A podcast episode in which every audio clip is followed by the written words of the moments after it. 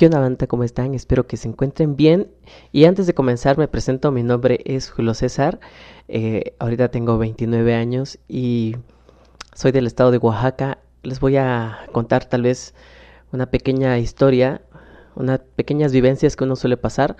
Momentos agradables, momentos muy, muy felices y también momentos muy tristes que te marcan toda, para toda la vida ¿eh? y que te dejan una enseñanza o un gran aprendizaje.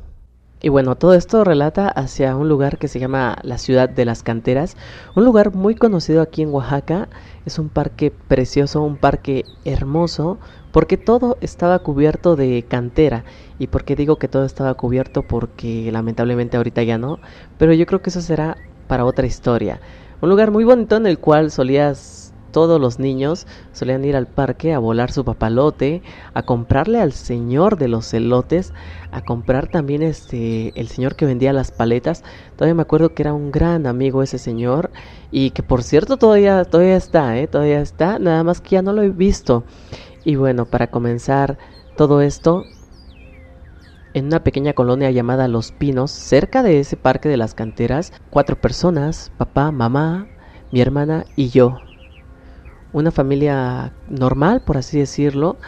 Y quién iba a pensar que de aquel pequeño estaría contándoles ahorita su pequeña historia, ¿no? Pero bueno, la verdad, para contarles, eh, ese lugar es muy bonito. Es como una... Anteriormente era como un, un callejón, una privada, una calle muy padre. No transitaban carros, eran muy pocos. En el cual solíamos con todos los, los, vecinos, los amigos, los niños. Solíamos salir a, a, jugar un rato a las escondidas, a las atrapadas. Que quiero mencionar que, que había un juego que se llamaba La gallinita ciega, donde te vendaban los ojos. Y a mí, la verdad, yo odiaba que me vendaran los ojos. No me gustaba, me gustaba más correr o esconderme. Pero al que le tocaba hacer la gallinita ciega, como que era muy difícil. Y bueno, quiero, quiero mencionar ahorita que recuerdo, porque hay recuerdos que que uno los tiene presentes y no se le olvida ni el más mínimo detalle y hay otros en los cuales la verdad son muy vagos y te acuerdas por un ratito y luego desaparecen. Cosas extrañas que pasan en la mente. Pero bueno, me acuerdo también que solíamos jugar mucho fútbol. Había un portón grandote negro, grandísimo, que era un portón de un terreno que no estaba, no vivía gente ahí, por el momento no vivía gente. Entonces ese portón era para nosotros como que, ¿cómo se dice? La, la, red de, de fútbol. y ahí es donde nosotros jugábamos este, partidas en las tardes. La verdad que tenía pocos amigos pequeños de mi edad, por así decirlo, porque comúnmente convivía con chicos más grandes que yo, chicos que me doblaban la edad.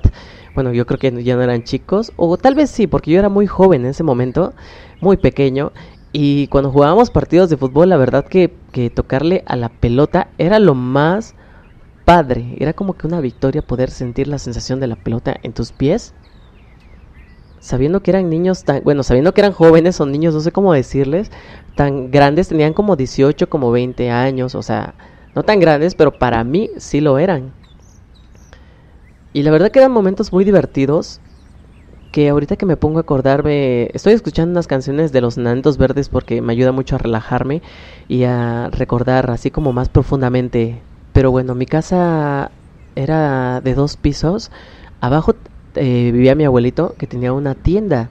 Y me acuerdo que yo todos los días iba a comprarle que las sabritas, que los rancheritos, que quiero mencionar que desde ese entonces hasta ahorita, los rancheritos son mi sabrita favorita. En ese entonces, ¿qué les puedo decir? Los rancheritos costaban dos pesos o dos cincuenta, creo que dos pesos, no recuerdo muy bien, pero estaban súper baratos. Y bueno, también me acuerdo que eso es como que súper rapidito para comenzar todo esto que también afuera en la, en la, calle, porque comúnmente nos sentábamos en la calle, como le decíamos comúnmente a balconear, eh, jugábamos retas de tazos. La verdad que, que, jugar tazos en ese entonces era el mejor juego que podías tener porque en los tazos tenías impresos a tus personajes favoritos, a los Tiny Toons, uy, de la época de los Tiny Toons o de los Pokémon de aquel entonces. Entonces, tener a un Pikachu, tener a un, a un Raichu, eh, era fantástico, era sensacional. Y el que tenía filas y, y filas, filas, filas de tazos, era como que un pro en eso. Por cierto, me acordé de algo muy bonito. Era un árbol, un árbol en especial que, o sea, este árbol estaba cubierto por cemento, pero dejaban un cuadro como que de espacio donde había tierra y ahí se hacían las partidas de canicas. Sí, canicas, un juego muy divertido, muy padre, que, que no tenía que tener como la técnica para poder aventar bien la canica fuerte y poder sacar la otra canica del adversario fuera del árbol. Bueno, que obviamente habían muchísimas reglas, pero me acuerdo que también había habían personas que ocupaban balines y como que no estaba permitido porque un balín tirándole fuerte podría romper la canica que era hecha de cristal. También me encantaba coleccionar canicas y creo que hoy en día tengo todavía mi colección de, de canicas. Tengo un bote de canicas y no más recuerdo. Pero bueno, también en aquel entonces algo muy bonito era coleccionar los Yelocos Coca-Cola. No sé si los recuerdan, pero si no los recuerdan, son unas figuritas que eran como de plástico transparentes de diferentes colores. Eran figuritas como de monstruos o personajes raros. Y era, o sea, en ese entonces se fabricaba muy, muy, de muy bien material, ¿eh? Y me acuerdo que, que era canjear tres taparroscas más cinco pesitos y te daban una bolsita con cinco yelocos. Y coleccionar esos yelocos era también algo muy muy, muy bueno, muy fantástico, era un reto. Me acuerdo que había un chico que vivía en mi casa, como mi casa era como una vecindad, que él tenía una colección de yelocos demasiados y también tenía una colección de tazos increíble.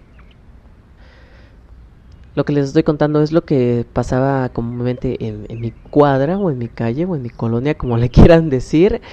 Y también me acuerdo que que comúnmente en las tardes íbamos y me acompañaba mi papá, íbamos a, a, las canteras, al parque, a volar papalotes, que la verdad yo era muy malo volando papalotes, me desesperaba y cuando no volaba como que decía, ¿por qué no funciona? Comúnmente teníamos un, bueno, un tío que él era muy profesional haciendo papalotes caseros que volaban, o sea, no, no lo puedo creer, volaban hasta el cielo. Para mí era tan alto, que era tan increíble. Y habían épocas en las cuales en las, en las canteras hacían como torneos o como convivencias de papalotes. Entonces veían a, hagan de cuenta, veías como a 20 niños estando ahí con sus papás, volando papalotes, lo cual era muy divertido, era entretenido. Y esto hasta que llegaba al, en la noche, porque después, justo en el parque era como un camino de, de cantera muy bonito en el cual habían personas que vendían, bueno, señores que tenían sus puestos donde vendían chicharrines, que paletas, chicles y también había un paletero, un señor que vendía paletas de hielo que, que hoy en día hasta la fecha lo sigue haciendo y, y luego les contaré algo muy bonito respecto a ese señor. Le comprábamos unas paletas era fantástico, las paletas eran baratísimas, como a 5 pesos, a 3 pesos, no me acuerdo bien. Y también ahí comúnmente se juntaba la señora de los chicharrines y o el, o el señor que vendía los raspados. Entonces era algo muy, muy divertido, era un parque tan precioso. ¿Y por qué les digo que era? Porque después les contaré qué pasó o qué sucedió. Yo creo que para esa edad a un niño solamente se fija en despertarse, desayunar, irse a jugar con los amigos, ir al parque y regresar a casa. En ese entonces yo no tenía mascotas, la verdad no, no tuve mascotas a esa edad. Y lo que más odiábamos, o al menos yo, era ir a la, a la escuela. Creo que era algo que no quería. quería. Quería solamente divertirme, jugar tazos y coleccionar los yelocos o coleccionar los juguetes que vendían de, de Bimbo. Ven que luego este, habían juguetes de, del buzón de los deseos de Navidad. Entonces, eso era increíble coleccionar, perdón, era coleccionar los camioncitos de Bimbo que era también muy bonitos, muy increíbles. La verdad es que cuando les comento o les narro esto me da mucha como mucha nostalgia porque bien dicen que recordar es volver a vivir y Y creo que esto se los estoy contando así muy rápido, porque tal vez de niño pasaron cosas muchas, obviamente muchísimas cosas, pero yo creo que cuando uno crece es cuando comienza ya que es todo, ¿no? Me acordé también de algo cambiando de tema. Eh, me acordé que también había una familia al lado de mi casa, que esa familia tenía mucho dinero y tenían los mejores juguetes. La verdad que al ver a unos chicos que tenían todo, por así decirlo, eran súper buena onda, demasiado buena onda. Incluso íbamos a visitarlos a, su casa, mi hermana y yo íbamos a visitarlos y se portaban súper buena onda. Pero yo al momento de ver los juguetes quería tenerlos, en serio quería tener esos juguetes. O la verdad quería tener los videojuegos, en ese entonces creo que salió el Nintendo 64. Todavía en Play creo que todavía no salía, era el Nintendo 64. Sí, todavía lo recuerdo. Y cuando yo me acuerdo cuando entré a esa casa, era tan bonita ver todo, ¿no? O sea, el piso con, con alfombra, los sillones, una mega televisión, juguetes por doquier, juguetes que los veías en la tele, en ese entonces que salían los juguetes Mattel, era tan como un sueño, ¿no? Y me acuerdo que en una ocasión, cuando estábamos afuera, eh, el chico que se llamaba Manuel sacó su, su carro, un carro muy famoso, que era un Hot Wheels de control remoto, que en ese entonces tener un carro de esos de Hot Wheels de control remoto de Mattel era wow, caro, ¿no? Y me acuerdo que yo como para no sentirme mal, no sé por qué lo hice, para no sentirme mal, le mentí y le dije que yo tenía la moto, la moto, una moto que había salido a penita, recién había salido en la tele, y me dijo, ¿es en serio? Y le dije, sí, en serio, y me dice, Manuel, ¿por qué no lo sacas? Me metí a mi casa y no me van a querer, no salí. No salí para nada hasta el otro día y que me asomo, salgo a la calle y me dice, Julio, ¿verdad que no tenías la moto? Le dije, no, pues no, no la tenía. Y me dice, mira, no te preocupes, ¿quieres jugar con mi carro de control? Y le dije, sí, lo agarré y, y en serio, se los juro, que agarrar un control remoto, solo el control remoto y manejar un carro así, para mí era un sueño cumplido, era tan fantástico y tan increíble. Esa fue una de mis mentirillas, mentirillas piadosas que, que no se me olvidan, ¿eh? no se me olvidan para nada. De ahí eran momentos divertidos, convivir con los chicos.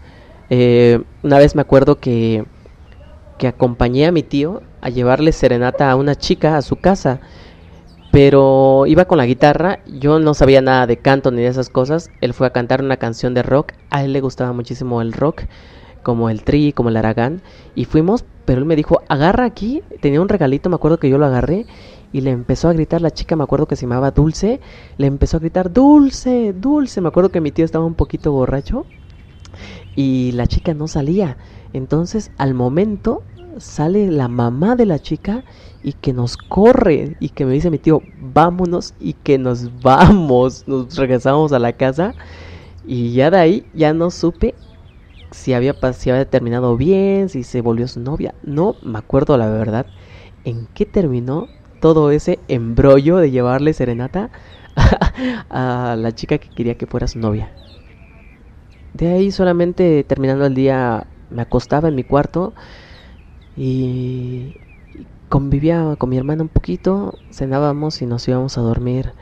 Eh, creo que tal vez es lo poco que recuerdo estando en mi casa, dentro de mi casa, porque me gustaba más estar afuera. Lo que sí me acuerdo es que una vez tuve un Nintendo 64 y me estuve desvelando jugando ese juego. Después ya no supe qué le pasó y hasta hoy en la fecha ya no sé qué le pasó a ese Nintendo. Y bueno, bandita, espero que les haya gustado este primer capítulo, que es el capítulo El comienzo, cuando obviamente les pude haber contado tal vez de más pequeñito, pero yo creo que no tenía como que, no sé, no lo vi tan interesante, sino hasta el momento de que me acuerdo de lo que pasó en mi, en mi calle, en mi cuadra o en mi colonia. Y de aquí se vienen historias muy bonitas de aprendizaje. Y sin más que decir, espero que les haya gustado, se hayan entretenido y, y cerrando los ojos, créanme que, que podrán vivir esta historia como yo la viví. Un fuerte y enorme abrazo y nos vemos en el siguiente capítulo.